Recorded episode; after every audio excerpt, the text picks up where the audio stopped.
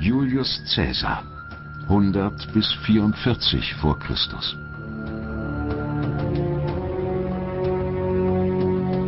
Es ist der Morgen des 15. März im Jahr 44 vor Christus.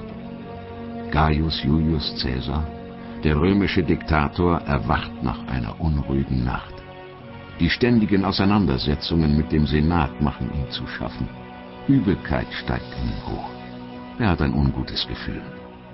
Auch seine Frau Calpurnia wirkt verstört. Sie hat in der Nacht von der Ermordung ihres Gatten geträumt. Cäsar spielt mit dem Gedanken, die heutige Senatssitzung abzusagen.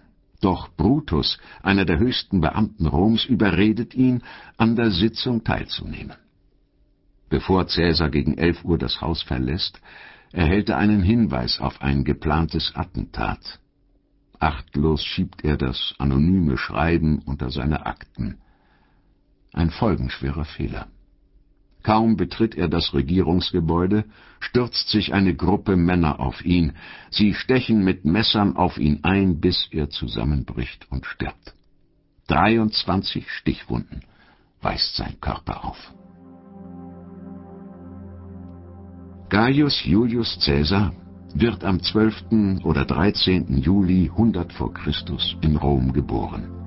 Er ist Sprössling der Gens Julia, einer der bedeutendsten römischen Familien. Seine Vorfahren führen ihre Wurzeln auf Iulus, den Sohn des trojanischen Adligen Aeneas, zurück, der ein Sohn der Göttin Venus gewesen sein soll. Caesars Familie ist gemessen am Standard des römischen Adels nicht reich, aber sie hat ihre Positionen im Staat.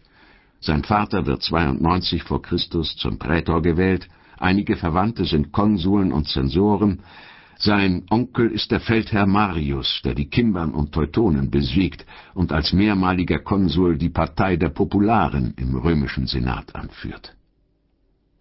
Mit 16 Jahren heiratet Caesar Cornelia, die Tochter des Konsuls Lucius Cornelius Cinna der ebenfalls zu den Popularen gehört.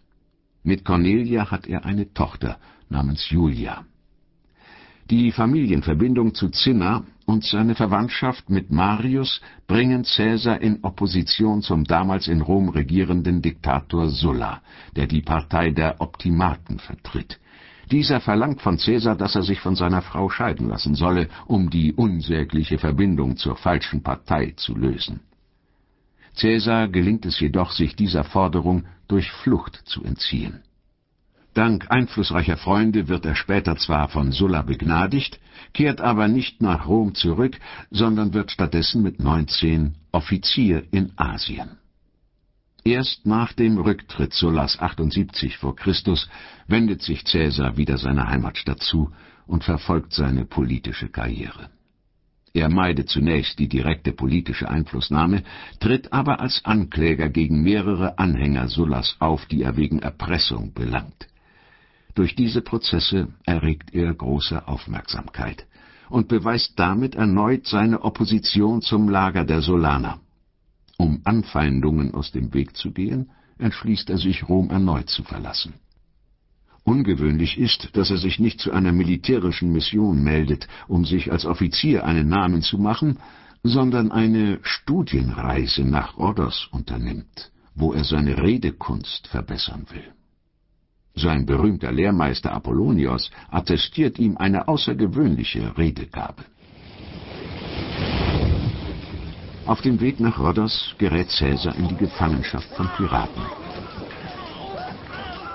Laut Legende echauffiert er sich über die niedrigen Lösegeldforderungen, die die Piraten und seine Familie stellen, und fordert seine Entführer auf, die Forderungen zu erhöhen, da er wesentlich mehr wert sei.